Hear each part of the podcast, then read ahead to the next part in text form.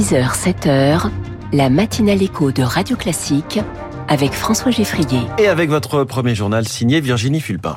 Entre une inflation qui ralentit et des prix qui baissent, il y a un monde. Bruno Le Maire reçoit les distributeurs à Bercy pour tenter de trouver des solutions en rayon. Encore euh, des prix qui flambent, ceux de la taxe foncière. Les premiers avis arrivent en ligne aujourd'hui avec une hausse à deux chiffres dans plusieurs villes. Référendum ou préférendum? Qu'est-ce que vous préférez? À quoi vous vous référez?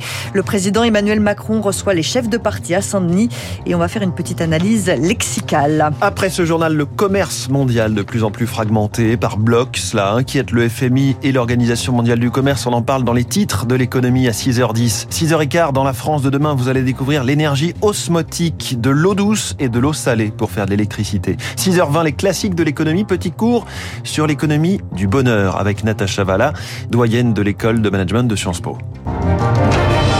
Virginie Fulpin, la lutte contre l'inflation au programme à Bercy aujourd'hui. Comment peut-on traduire une inflation qui ralentit par une baisse des prix en rayon? Le ministre de l'économie, Bruno Le Maire, reçoit les distributeurs aujourd'hui avant les industriels demain. Des distributeurs qui demandent à l'État d'agir. Alexandre Bompard, le patron de Carrefour et de la Fédération du commerce et de la distribution, réclame un moratoire sur l'application de la loi Descrozailles, une loi qui va limiter les promotions sur les produits d'hygiène. Si elle entre en vigueur dès novembre, les distributeurs prédisent un tsunami de déconsommation, Eric Koch. Limiter les promotions sur les produits d'hygiène de soins à 34% maximum, impensable dans le contexte, estiment les distributeurs. Si la loi des Crozas est appliquée dès cette année, nous nous heurterons à un mur d'inflation, redoute Philippe Gussmann, consultant expert en consommation. Le paquet de couches, euh, si on applique la loi des Crozas sur les promotions d'il y a quelques semaines, le prix promotionnel de ces couches augmenterait de 65%. Le report du texte n'est pas la seule solution. Avec les hausses des prix des énergies et des coûts de production, il reste peu de marge sur lesquelles rogner tant côté distributeur que côté industriel. Alors, pour relancer la consommation, c'est à l'État de faire l'effort. Si l'État veut relancer la consommation, il s'agit simplement de faire en sorte de baisser les prix. Ça se fera en baissant la ponction euh, fiscale et sociale sur les coûts des acteurs. En deux ans, les prix des produits alimentaires ont bondi de 21%. La consommation, elle, a chuté de plus de 12% depuis début 2022. Les ménages achètent moins, moins cher, se privent, alerte Jean-Yves Manot de l'association de consommateurs CLCV. Il y a une paupérisation de la population, le caddie moyen a baissé, la qualité des produits a baissé, les Français souffrent. Hier, Bruno Le Maire a exhorté les industriels à faire encore plus d'efforts et a de nouveau brandi l'arme fiscale pour sanctionner les mauvais élèves. Encore des prix qui augmentent, la taxe foncière, les premiers avis arrivent aujourd'hui en ligne. 18 millions de Français sont assujettis à cette taxe. Et cette année, ils ont droit à une hausse minimum de 7%. Dans certaines communes, ça va bien au-delà.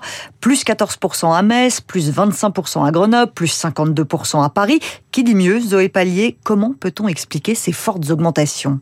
Derrière cette hausse de la taxe foncière, il y a en fait deux augmentations qui se cumulent. La première concerne la base de calcul de cet impôt, à savoir la valeur dite cadastrale d'un bien immobilier. Elle dépend du loyer théorique que payerait un locataire pour y habiter. Ces valeurs sont indexées sur l'inflation.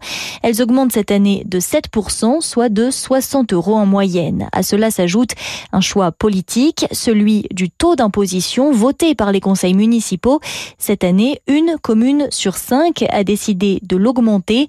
C'est un de nos derniers leviers fiscaux après la suppression de la taxe d'habitation sur les résidences principales, explique l'Association des maires de France. L'Union des propriétaires immobiliers, elle, demande un plafonnement de la hausse de cette taxe foncière, une piste pour l'instant non retenue par le ministère de l'économie. Les explications de Zoé Pallier pour Radio Classique. L'heure de l'initiative politique d'ampleur a sonné. Une initiative rebaptisée les rencontres de Saint-Denis Emmanuel Macron reçoit les chefs de 11 partis à l'école de la Légion d'honneur à Saint-Denis, donc, avec trois thèmes au menu, la situation internationale, l'avenir des institutions et faire nation. Chacun pourra faire des propositions. En l'absence de majorité absolue au Parlement, le président veut trouver des consensus pour éviter les 49-3 à tout va. Il ouvre la voie au référendum, ou plutôt au préférendum, mais la piste ne convainc pas vraiment pour l'instant, Victoire Fort. L'opposition s'est engouffrée dans la brèche. Si consultation des Français il y a, cela doit être sur l'immigration, dit le RN. Sur la réforme des retraites, enchérit la gauche. L'air de dire Chiche, tout référendum se transformerait en pour ou contre Emmanuel Macron, ironise un parlementaire LR. Pour éviter le plébiscite, justement, place au préférendum.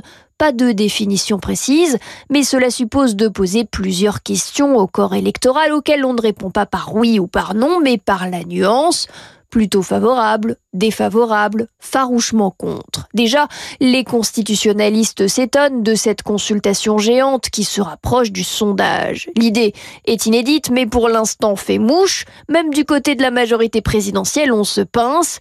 Je vois difficilement cela applicable, souffle un proche du président. Faire nation, ça fait partie des travaux du jour à Saint-Denis, mais c'est aussi le travail des médiateurs en ville. À Paris, leur rôle est de réduire le sentiment d'insécurité et de prévenir les incivilités. Julie Drouin les a suivis dans le 18e arrondissement. Nous, ben, on va marauder, on va rester sur le 18 Reconnaissables avec leur t-shirt Bordeaux, les cinq médiateurs arpentent le quartier pour aller au-devant des éventuels problèmes. Première étape au jardin Rachmaninoff. Ici, l'après-midi, il y a du monde. Il y a beaucoup de jeunes, il y a beaucoup d'interactions avec eux. Gaëtan, médiateur depuis 15 ans. Et là, on est en matinée, c'est vrai que ben, il n'y a pas grand monde. Voilà, mais le but quand même, c'est de rester, de tourner, de montrer une présence, montrer qu'on est là au quotidien. On salue les commerçants du quartier, les habitants. La médiation Ouais, passe va. par la proximité. Souvent sur les RIX, il y a des têtes qu'on reconnaît, qu'on a déjà vues. Donc on essaie déjà d'interpeller les gens avec qui on a déjà eu des échanges pour les ramener un peu à la réalité. Et on y arrive assez souvent quand même. hein. À la chapelle, arrêt dans une pharmacie pour prendre la température. Rien à signaler, nous rapporte Sébastien. Ça va, en ce moment, ils rencontrent pas tellement de problèmes avec les toxicos, des migrants. Donc, ils sont habitués aux problèmes généralement. Ça fait partie du quartier, donc euh, ça les choque plus. Mais selon ce médiateur aguerri, la situation se dégrade dans ce quartier. Je vois de plus en plus de personnes sans abri, je vois de plus en plus de personnes agressives, je vois de plus en plus de toxicos. Ils déplacent le problème, donc ce qui fait que le problème il se règle pas. L'équipe interviendra finalement à Château-Rouge après quelques échanges un peu vifs entre deux vendeurs. Rien de grave, les heures matinales sont moins propices aux excès, mais ce soir, une nouvelle équipe se lancera à l'assaut de la nuit, toujours plus agitée. Le reportage de Julie Drouin pour Radio Classique. Encore un soldat français mort en Irak. Le sergent Nicolas Mazier des forces spéciales françaises a été tué lundi lors d'une opération antiterroriste. C'est le troisième soldat français qui trouve la mort en Irak en dix jours.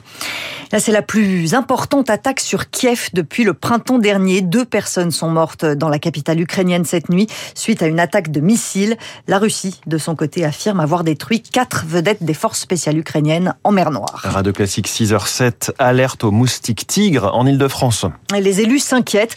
Nadège Azaz, la maire de Châtillon, dans les Hauts-de-Seine, demande une campagne massive de prévention. Le moustique tigre, très agressif, vecteur de maladies, est apparu en France en 2004, près de Montpellier, et depuis il se répand. La région la plus touchée est maintenant l'Île-de-France. Stéphane Robert est le président de Vigilance Moustique, un site participatif qui cartographie en temps réel la présence de l'insecte.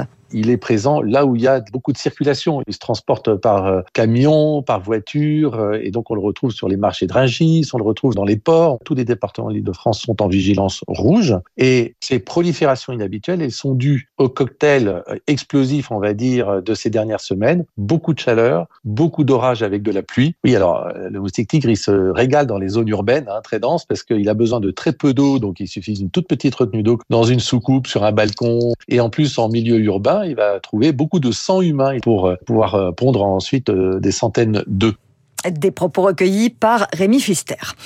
Et si on cherche à se rassurer sur les chances françaises au JO de Paris 2024, on peut peut-être se tourner vers le football. En tout cas, Thierry Henry, nouveau sélectionneur de l'équipe de France Espoir, ça nous en donne de l'espoir.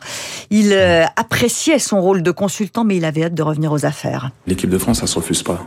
Pour moi, c'était assez évident entre guillemets. Oui, c'est vrai que j'étais bien, j'avais une vie, mais j'étais pas épanoui. J'avais besoin de coacher, euh, ce sentiment que j'ai à chaque fois d'aider, euh, de faire comprendre. Il me manquait quand même ce, ce côté qui me fait vibrer un peu, beaucoup même. Puis c'est déjà fini pour Caroline Garcia à l'US Open de tennis. La Française demi-finaliste l'an dernier est tombée dès le premier tour. Gaël Monfils en revanche est qualifié, lui qui va fêter ses 37 ans vendredi. Merci Virginie Fulpin. Vous revenez tout à l'heure à 7h. Prochain point euh, sur l'actualité, 6h30. Ce sera Charles Bonner. Une nouvelle façon de produire de l'électricité sans polluer. Ce n'est ni le vent ni le soleil, mais un mélange d'eau douce et d'eau salée. Peut-être un, petit peu plus compliqué que ça. Mais le cofondateur de Switch Energy, euh, premier invité de cette matinale dans 5 minutes, ce sera juste après les titres de l'économie. 6h10.